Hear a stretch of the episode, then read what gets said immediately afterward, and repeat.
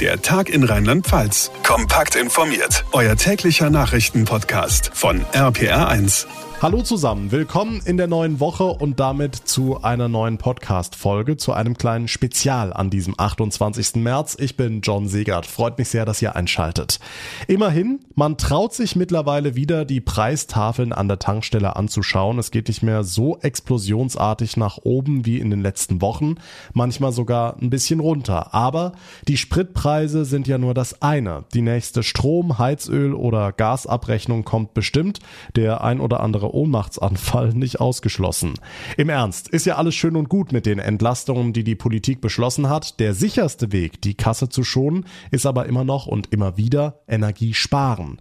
Und da haben wir jetzt den Fachmann zugeschaltet, Hans Weinreuter von der Verbraucherzentrale Rheinland-Pfalz in Mainz. Herr Weinreuter, fangen wir im Kleinen an. Kann ich durch weniger Heizen wirklich was sparen? Naja, es ist tatsächlich das eigene Nutzerverhalten, was jeder von uns, egal ob Mieter oder Hausbesitzer, äh, ja beeinflussen kann. Das ist der, der größte Stellfaktor an dieser Stelle und es gilt die alte Regel, dass ein Grad weniger äh, der Durchschnittsraumtemperatur eine Einsparung von etwa fünf bis sechs Prozent bringt.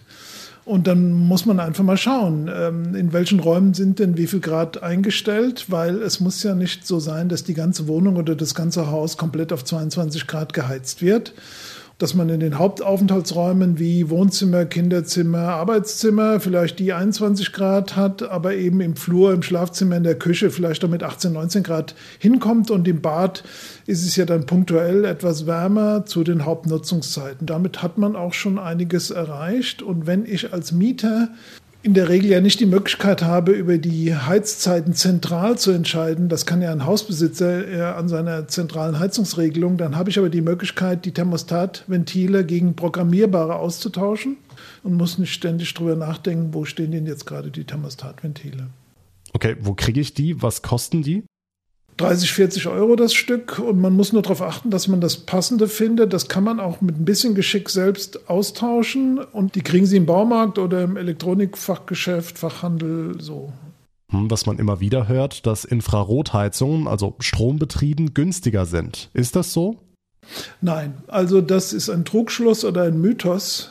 Zum einen ähm, muss man sich darüber im Klaren sein, dass trotz aller Öl- und Gaspreissteigerungen Strom noch immer deutlich teurer ist und die von manchen Herstellern versprochene größere Effizienz, die gibt es so nicht. Das kann äh, Sinn machen, höchstens, wenn man zum Beispiel bei kleinen Babys über dem Wickeltisch mal kurzfristig eine schnelle Wärmequelle haben will, dann ist das okay, aber als dauerhaften Ersatz äh, für eine konventionelle Heizung mit konventionellen Heizkörpern sehe ich das nach wie vor nicht. Einer meiner Lieblingstipps, weniger duschen. Aber bringt das wirklich was? Auf jeden Fall. Vor allen Dingen muss man erstmal gucken, wie wird das Warmwasser aufbereitet? Geht es mit Strom oder geht es zentral über die Heizungsanlage? Und äh, Sie haben etwa ja, 15 bis 20 Prozent der Heizkosten insgesamt. Wenn das Warmwasser mit drin ist, geht für das Warmwasser drauf. Und dann haben Sie da das Einsparpotenzial, was auch leicht ähm, äh, auszuschöpfen ist, indem sie eben Sparduschköpfe einsetzen, die den, den Durchschluss begrenzen bei, bei äh, gleichem Komfort. Und dann ist die Duschzeit selbst natürlich der entscheidende Faktor dabei. Allein die Laufzeit des Wassers, die ist halt zu begrenzen. Okay, schwenken wir mal aufs Eigenheim, Herr Weinreuter. Streitthema Fassadendämmung. Lohnt sich das? Ist ja nicht günstig. Auf jeden Fall. Ähm, Fassadendämmung ist zwar eine relativ teure Maßnahme, gar keine Frage. Und viele Experten gehen aber davon aus, dass wir auch, wenn hoffentlich der Krieg bald beendet ist, wir nicht mehr zu diesem sehr niedrigen alten Preisniveau zurückkehren. Also ist auf jeden Fall eine Wärmedämmmaßnahme, egal ob Fassade, Dach, Keller, äh, auf jeden Fall eine sinnvolle Maßnahme. Und wenn man sowieso am Gebäude etwas zu modernisieren hat, sollte man das unbedingt verknüpfen miteinander, sonst hat man einfach eine gute Chance verpasst, äh, das Haus zu verbessern. Gut, aber wenn ich mal 20.000 Euro rechne, davon kann ich trotz allem ganz schön lange meine Gasrechnung bezahlen. Das ist genau die Frage, wie lang man das kann. Äh, natürlich ist es so, dass eine Fassadendämmung sich nicht in zwei, drei Jahren amortisiert haben wird. Das muss man immer im Einzelfall betrachten, aber das können jetzt auch 10 oder 15 Jahre sein. Immer unter der Voraussetzung, dieses Preisniveau, was wir jetzt haben, würde die nächsten 10, 15, 20 Jahre so bleiben. Dann kann es relativ schnell gehen. Und man muss sich im Klaren darüber sein, wenn man einmal das Haus komplett eingepackt hat, dann kann man auch künftigen Preissteigerungen ganz entspannt entgegensehen. So. Weil da ist man dann auf der sicheren Seite. Hm, was ist mit alter Heizung raus, neue rein, Wärmepumpe oder sowas? Ähm, kann Sinn machen, hängt davon ab, wie alt die alte Heizung ist. Wenn die Gasheizung oder die Ölheizung noch keine zehn Jahre alt ist, dann muss man jetzt nicht sofort losrennen und gucken, dass man im Laufe des Jahres noch was Neues reinmacht. Ähm, wenn die aber schon die 15 Jahre überschritten hat, die Zentralheizung, dann denke ich, ist so ein Punkt, wo man das erwägen sollte und zumindest mal die Alternativen prüfen sollte, sich Angebote einholen sollte. Klar, ein Rundumschlag, komplette Gebäudehülle dämmen plus Heizung erneuern, da geht es dann sehr schnell über die 100.000 hinaus. Aber man kriegt auch gute Förderung im Moment und deswegen ist es wichtig, im Prinzip für Bestandsgebäude ja, einen roten Faden für die nächsten fünf bis zehn Jahre zu entwickeln und zu gucken, was kann man da tun und wenn ja, in welche Reihenfolge. Was kostet so eine Wärmepumpe? Die werden ja auch immer teurer. Ja, ja. Inzwischen ist es schwer, unter 25.000 Euro zu bleiben bei einer neuen Wärmepumpe. Und manchmal sieht man auch schon äh, wirklich Angebote, die über die 30.000 hinausgehen. Deswegen ist es so wichtig, verschiedene Angebote einzuholen und im Zweifel zu uns in die Energieberatung zu kommen und das zu diskutieren, was da Sinn macht. Okay, Solaranlage, jetzt oder nie für Heizung oder Strom?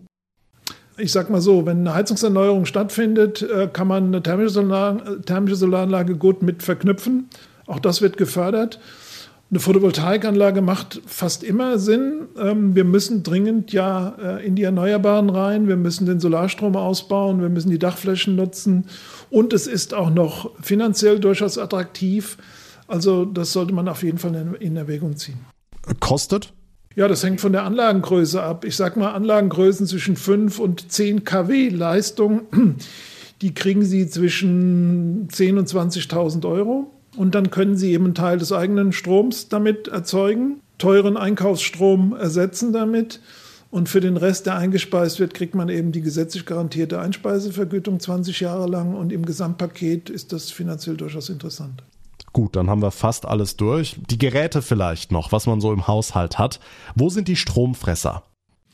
Im Strombereich ist es der Wäschetrockner, der alte, der ordentlich reinhaut. Ähm, klar, Familien mit Kindern werden kaum darauf verzichten können und wollen. Die Wäscheleine ist natürlich am günstigsten.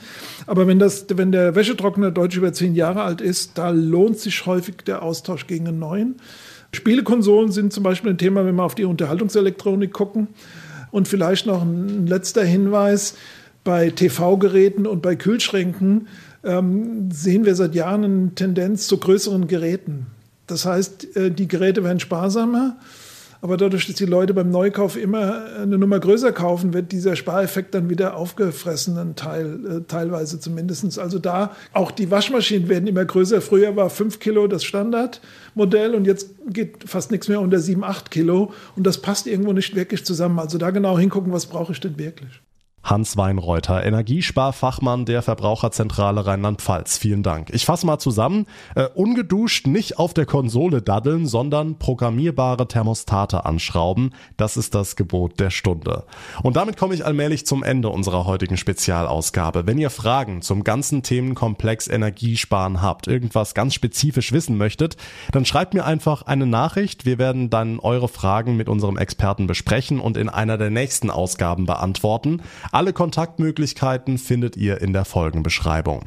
Mein Name ist John Segert. Ich bedanke mich ganz herzlich für eure Aufmerksamkeit, für euer Interesse. Wir hören uns dann in der nächsten Folge wieder. Bis dahin eine gute Zeit und vor allem bleibt gesund.